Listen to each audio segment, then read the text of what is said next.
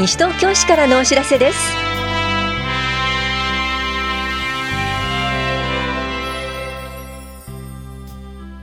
今日は国民健康保険料の変更点。フレイルサポーター募集などについてお知らせします。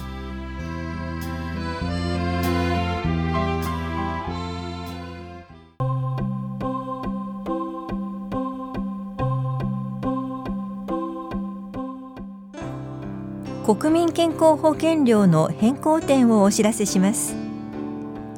国民健康保険料は加入者の皆さんが病気や怪我をした時の医療費や出産育児一時金総裁費などの給付に充てられる基礎付加額。75歳以上の後期高齢者にかかる医療制度を支援するための後期高齢者支援金等付加額。加入者のうち40歳以上65歳未満の方に付加される介護納付金付加額の合計額です。今年度の国民健康保険料については医療分の付加限度額を54万円から58万円へ改定しました。国民健康保険料は前年の所得に応じた所得割額加入人数に応じた均等割額の合計で付加されますが世帯全体の所得が一定基準以下の場合均等割額が軽減されます。今年度から軽減判定に使う所得の基準が変更になり軽減対象となる世帯が増えました。また旧非扶養者つまり被用者保険の加入者が後期高齢者医療制度へ移行することにより新たに国民健康保険に加入することとなった65歳以上の方については緩和措置として保険料の一部が減免されていました。今年度より均等割額の減免期間が見直され資格取得日の属する月以降2年を経過する月までとなります。今回の見直しはすでに国民健康保険の資格を取得している旧非扶養者の方も対象です。なお所得割額については減免期間に変更はありません。なお軽減判定の基準については6月1日号の広報西東京3面などでご確認ください。棚視聴者保険年金課からのお知らせでした。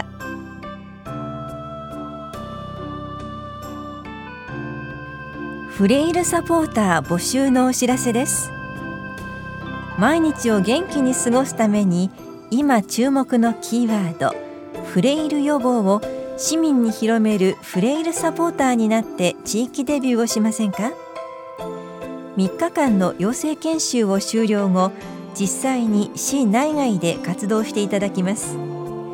地域のために何かできることを探している方など興味のある方は日程などをご確認の上ぜひお申し込みください。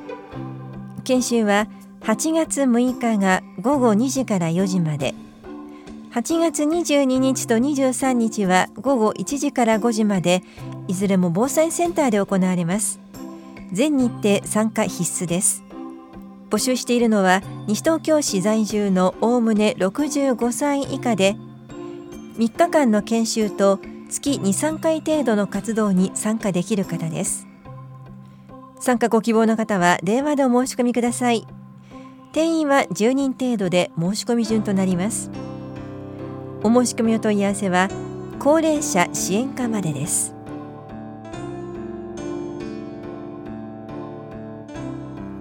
リハビリ窓口相談のお知らせです。リハビリに関する相談を希望する方と関係者を対象にリハビリ方法や福祉用具住宅改修などについて理学療法士による相談を行います。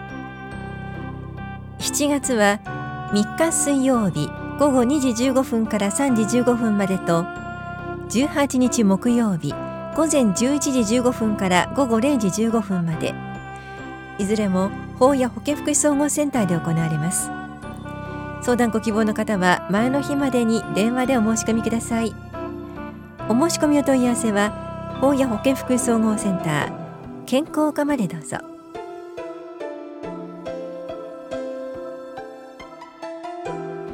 早稲田大学春季野球教室をご覧になりませんか？市内少年野球チームを対象とした野球教室です。迫力あるプレーをぜひ間近でご覧ください。この催しは西東京市軟式野球連盟少年部との共催。早稲田大学競技スポーツセンター早稲田大学野球部早稲田大学準公式野球部などの協力で6月30日日曜日午前8時45分から午後3時まで早稲田大学東伏見キャンパス安倍球場などで行われます。観覧ご希望の方は当日直接会場へお越しください。雨天の場合は中止となります。スポーツ振興課からのお知らせでした。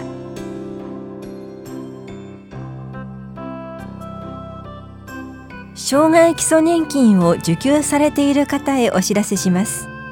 20歳前に初診日のある疾病による障害基礎年金受給者の所得状況届の廃止と障害状態確認書診断書の作成期間が拡大されます。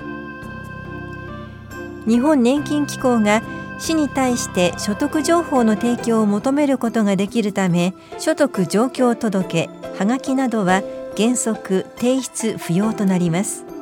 ただし日本年金機構が所得情報を取得できないときはこれまで通りはがきなどの提出が必要となる場合があります。またこれまで6月末頃に日本年金機構より送付されていた障害状態確認書診断書は今後誕生月の3ヶ月前の月末頃に送付されます。障害状態確認書診断書の作成期間は誕生月の2ヶ月前から誕生月までに変更されます。提出期限は誕生月までです。なおこの変更は8月生まれ以降の方から対象です。また提出書類や診断書の作成期間は受給者の状況などにより異なります。詳細は日本年金機構から送付された案内はがきをご確認ください。お問い合わせは武蔵野年金事務所までどうぞ。棚視聴者保険年金課からのお知らせでした。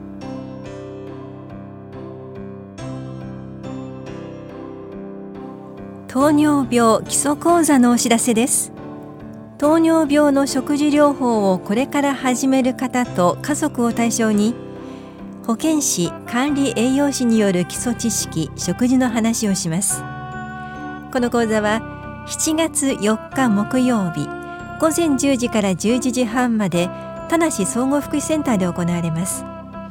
受講ご希望の方は7月1日までに電話でお申し込みください。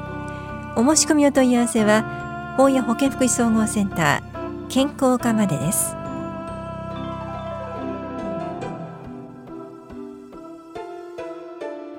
ピアカウンセリングのお知らせです。障害児の親や障害者が相談員となって同じ立場からお話を伺い一緒に考えます。次回は就学前から高校生までの障害児の保護者が対象です。7月9日火曜日午前9時15分から10時までと10時半から11時15分まで行いますが時間は相談に応じて調整します。会場は障害者総合支援センターフレンドリーです。定員は各回1人ですがグループでの相談も可能です。相談ご希望の方は電話、ファックスでお申し込みください。お申し込みお問い合わせは相談支援センターエポックまでどうぞ。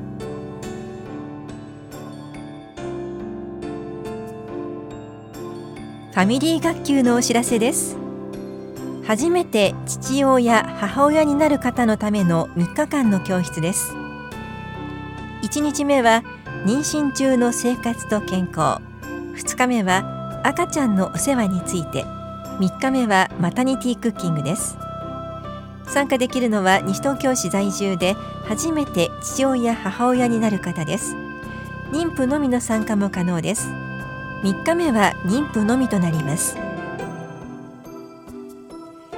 出産予定日が10月11月の方を対象にした第4コースは7月19日金曜日と27日土曜日の午前9時半から午後0時半まで本屋保健福祉総合センターで。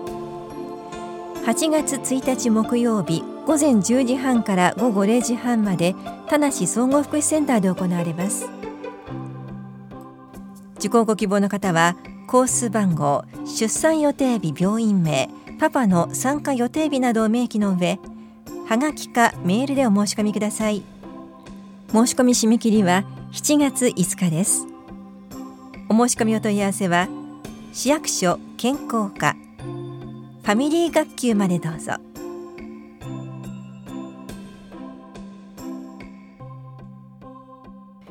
プレママとママの集いのお知らせです。フリートーキング情報交換赤ちゃん向け絵本の紹介読み聞かせ体調や出産の準備などのご相談をします。参加できるのは市内在住で36週までのウィザンの妊婦と産後1ヶ月から4ヶ月までの初妊婦とそのお子さんです。この催しは7月10日水曜日午前10時から11時半まで本屋保健福祉総合センターで行われます。参加ご希望の方は7月5日までに電話でお申し込みください。お申し込みお問い合わせは健康課までです。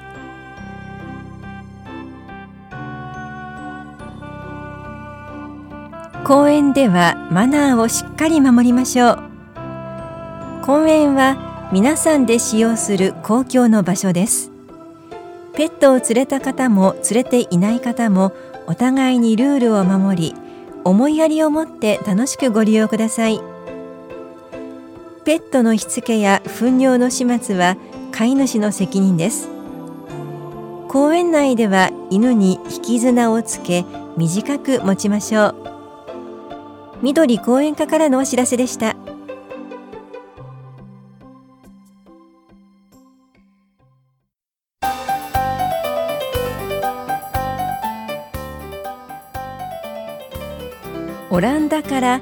マルレーネ選手が来日します。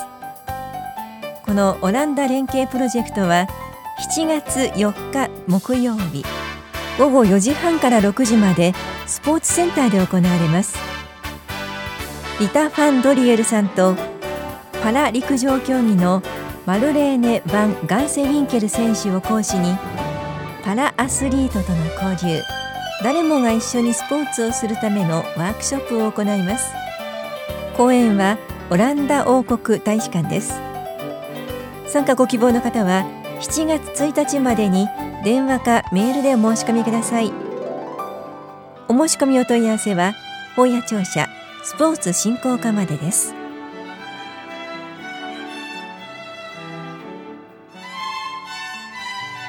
この番組では皆さんからのご意見をお待ちしています。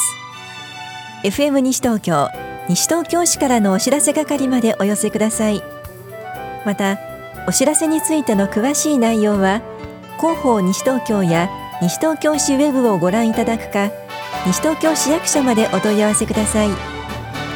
電話番号は零四二四六四の一三一一零四二四六四の一三一一番です以上西東京市からのお知らせ亀井さゆりでした